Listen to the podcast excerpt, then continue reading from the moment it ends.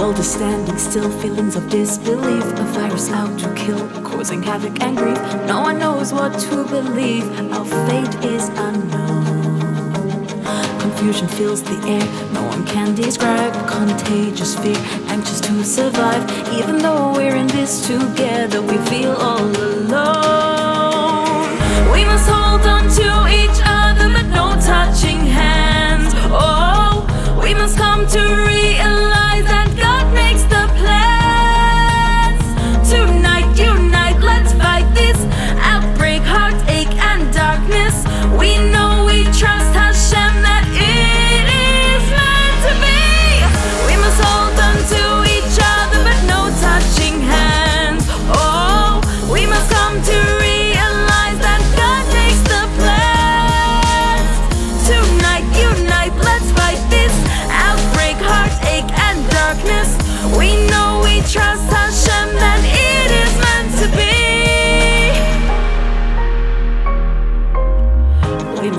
The truth in every circumstance. Hashem runs the world, nothing happens by chance. I know deep within my heart you designed this for me.